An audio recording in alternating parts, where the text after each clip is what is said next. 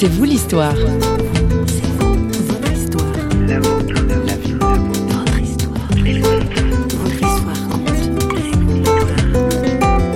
Trois jeunes filles sont venues à ma rencontre, dont une audacieuse, je dirais même culottée, qui est venue face à moi et qui m'a posé la simple question Connais-tu Jésus? J'ai eu un temps mort et je lui ai dit C'est évident que je connais Jésus, j'en ai entendu parler. Et elle m'a regardé et elle m'a dit Ton Jésus là, c'est pas le même que le mien. Aujourd'hui C'est vous l'histoire retrace le parcours de Thierry Cuny. Marié à Fatih, son épouse d'origine burkinabé et père de quatre enfants, Thierry est aujourd'hui pasteur en Suisse après avoir été pendant plusieurs années animateur social parmi la jeunesse. De sa banlieue parisienne natale au verdoyant coteau helvétique, la vie de notre invité n'a pas été un long fleuve tranquille. Thierry s'est confié au micro de Franck Jeanneret. En fait, c'est à l'âge de 15 ans que les choses ont commencé grande difficulté scolaire pour moi, difficile de, suivre les cours normalement, aucun intérêt, pas de motivation, pas du tout passionné par l'école. Et puis bon, étant donné que l'année a été difficile pour moi, je n'avais pas trop d'espérance pour la suite pour le brevet de collège. Et effectivement, euh, j'ai donc fait une partie de ce brevet. Et puis l'après-midi, je me suis laissé ou octroyé une après-midi fun. Donc je ne suis pas retourné pour, le, la suite du brevet. Et bien sûr, je n'ai pas été reçu à ce brevet. Et c'est là que tout a commencé au niveau de la famille. Mon père, fils d'ouvrier, ouvrier lui-même, à 17 ans au travail, euh, un seul garçon sur trois enfants, il a difficilement accepté que son fils, en qui il avait mis, je pense, beaucoup d'espérance pour la suite de sa vie, euh, ait un échec scolaire et ensuite se retrouve au chômage à l'âge de 16 ans. Donc les relations se sont envenimées, la difficulté est venue, les relations sont tendues, et puis euh, la suite, j'ai dû fuir vous parlez de fuir parce qu'il y avait une, une menace euh, physique ou, euh, ou ça se détériorait au point qu'il y avait des, violences euh, à la maison? Alors, difficulté parce que le, le cadre dans lequel où, euh, mon père vivait, un, un, donc il travaillait toute la journée, et puis nous, mon père avait certains problèmes d'alcool et de jeu. Donc il allait au bar tous les, tous les week-ends, bar du coin à 200 mètres de la maison. Et lorsqu'il avait perdu son argent ou lorsque, bon voilà, il y avait un peu trop d'alcool, euh, il était en difficulté par rapport à cela. Il revenait à la maison, il fallait qu'il trouve un, un bouc émissaire, quelqu'un avec qui il pouvait déverser sa colère, peut-être ce qu'il avait perdu. Il se rendait bien compte qu'il avait travaillé tout le mois et puis qu'en quelques jours parfois il pouvait dilapider certaines sommes d'argent. Donc tension à la maison, relation je dirais, difficile qui s'effritait au fur et à mesure, incompréhension, euh, peu de dialogue. Donc, nous amenait vraiment à des, à des moments très tendus, même au niveau de la famille et avec mes sœurs et, et puis aussi ma maman, quoi. Alors, fuite, pensant trouver mieux ailleurs.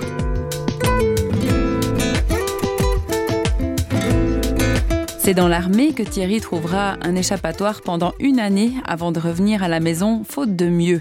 Et les choses ne s'arrangent toujours pas pour lui entre chômage et petit boulot. Ma vie s'est un petit peu euh, mouvementée et cadencée à ce rythme-là, tout en euh, disant aussi que c'est à ce moment-là, à la fin de l'armée, que j'ai côtoyé d'une manière sérieuse l'alcool. Et euh, lorsque j'ai quitté l'armée, j'ai commencé à fréquenter la nuit, les lieux de vie de nuit aussi, et la drogue qui m'a amené à voilà à commencer par des choses plus douces et puis à finir par des choses plus fortes. En fait, je pense que déjà, dans mon adolescence, j'étais quelqu'un de... J'avais vraiment un malaise intérieur. Je, me cherchais dans mon identité, je me cherchais dans la vie, je me cherchais un but, un objectif, un projet de vie. Et puis c'est vrai que cette, cette, ce, ce temps de relation avec mon père, cette rupture sociale avec euh, ma famille euh, m'a complètement déboussolé intérieurement et a empiré, je dirais, euh, euh, le manque d'assurance. Je ne voyais que ma vie au bout de mes chaussures et pas beaucoup plus loin. Je n'avais pas d'espérance et peu euh, de motivation et, et surtout même pas de passion à la vie, quoi.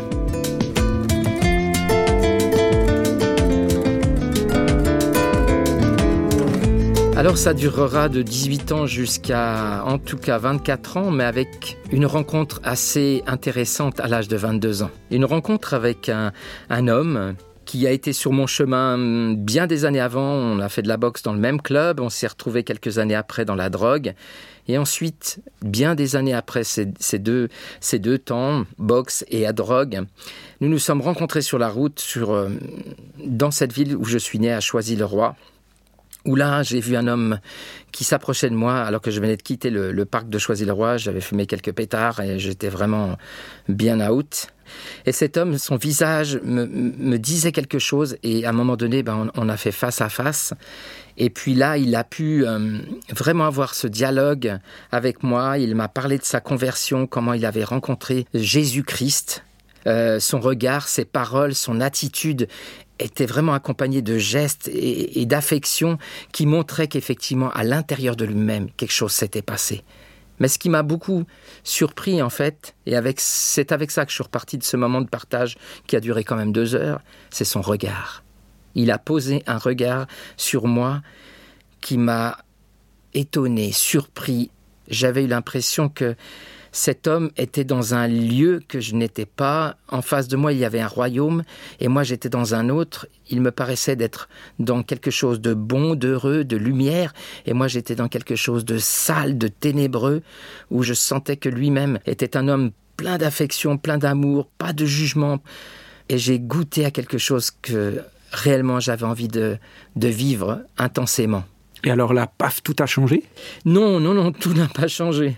Au, contraire, je pourrais dire que les deux années qui ont suivi ce temps de contact, de relation, où j'ai été ébloui par ce regard euh, touché intérieurement, je suis reparti avec une boule au ventre qui ne m'a pas quitté pendant des heures et des heures. J'ai euh, au contraire été euh, beaucoup plus dans la drogue et bien d'autres choses, la petite délinquance, le vol sont venus euh, s'infiltrer pour euh, acheter de la drogue, bien sûr. Et puis, euh, je me suis senti encore plus attaqué intérieurement, plus. Mhm. Il y avait comme si, à l'intérieur de moi-même, cette espèce de combat de deux royaumes. Un royaume qui était le celui dans lequel je, je me mouvais depuis plusieurs années, et puis un autre qui venait de, de s'investir en moi un royaume de lumière, de, vérité, d'authenticité qui, qui, se, qui se côtoyait avec ce royaume dans lequel j'étais et c'était comme un combat intérieur qui m'a bousculé pendant deux ans et m'a fait chavirer dans des choses encore plus, plus désagréables, j'ai envie de dire.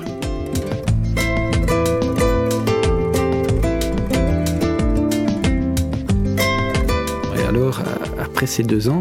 Alors après ces deux ans, euh, sorti à Paris, j'habitais à 5 minutes, je prends le métro et place Saint-Michel pour aller me fournir en, matériel pour fumer. Et voilà qu'à la sortie de la place Saint-Michel, un groupe de jeunes était là. Trois jeunes filles sont venues à ma rencontre. Trois jeunes filles, dont une audacieuse, je dirais même culottée, qui est venue face à moi et qui m'a posé la simple question Connais-tu Jésus? J'ai eu un temps mort et je lui ai dit c'est évident que je connais Jésus. J'en ai entendu parler. Et elle m'a regardé et elle m'a dit Ton Jésus là, c'est pas le même que le mien. Parce que le mien, il a changé mon cœur, il m'a donné de la joie, il m'a donné cette paix intérieure, et je vois chez toi un visage tendu, difficile, marqué. Je te sens mal à l'aise, je te sens en difficulté, et tu me dis que tu connais Jésus. Et quelque part, cette parole, elle m'a mis mal à l'aise, mais j'ai envie de dire, c'était excellent. Cette fille a su me confronter là où réellement j'avais entendu parler de Jésus, mais mon cœur n'était pas du tout en connexion avec ce Jésus.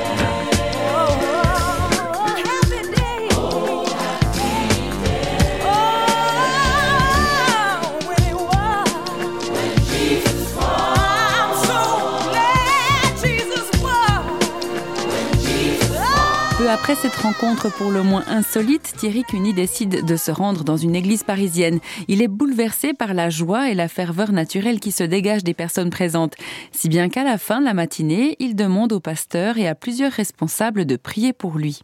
Je sentais cette nécessité de d'offrir mon état intérieur, mon être à Dieu et de lui dire bah voilà qui je suis et voilà comme je suis aujourd'hui. Un malheureux, un paumé, un gars sans avenir, sans espérance, sans vie quelque part, même si je suis vivant, mais à l'intérieur sec, un peu un arbre tout sec, comme dans le Sahel. Et ces personnes responsables et ce pasteur ont prié pour moi. Et suite à ça, j'ai senti comme quelque chose de plus paisible à l'intérieur de moi-même, comme si Dieu avait accueilli lui-même tout ce désordre, tout ce qui était comme un chantier qui avait besoin d'être remis en place avec un maître d'œuvre qui pourrait gérer euh, l'équipe à l'intérieur, en tout cas, pour reconstruire cette vie euh, si, si bouleversée, si peu construite en fait à l'intérieur, et qui soupérait après une belle construction de vie.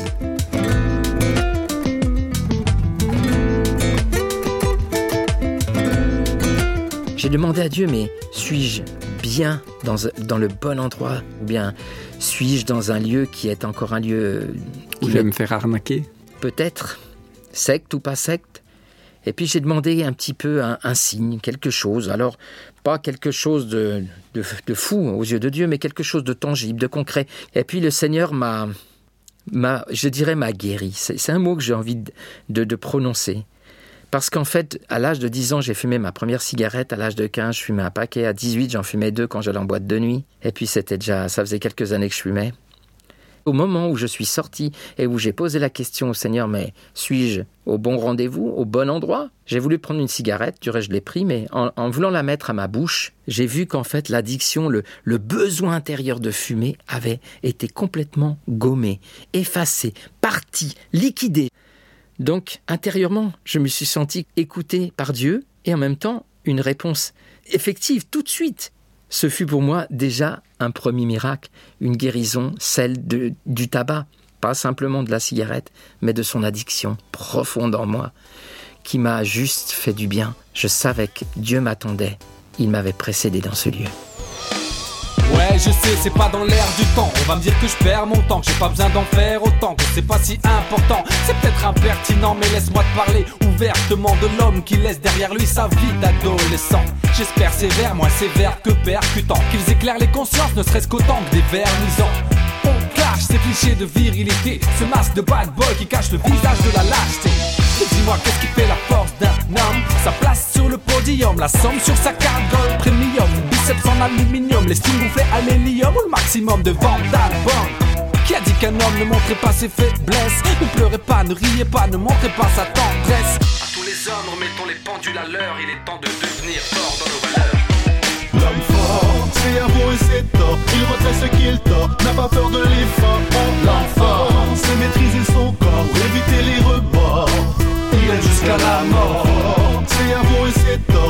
ce qu'il tord, n'a pas peur de l'effort.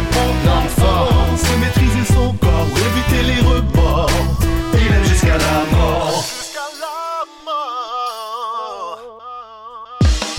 Paraît qu'être un homme, c'est enchaîner les conquêtes. Ces soirs de fête, l'envie me guette.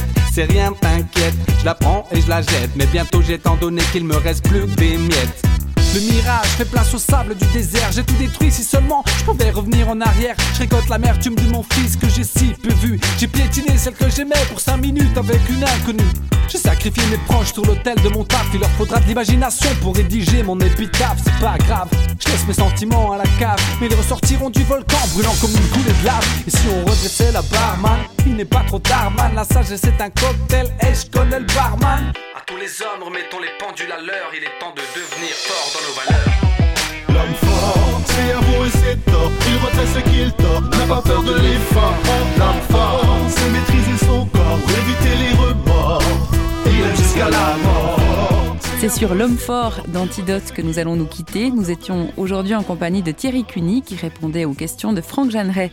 Pour réentendre cette émission et découvrir aussi tous les autres invités de C'est vous l'histoire, rendez-vous sur notre site parole.fm. On se quitte ici, on se retrouve très bientôt. Bye bye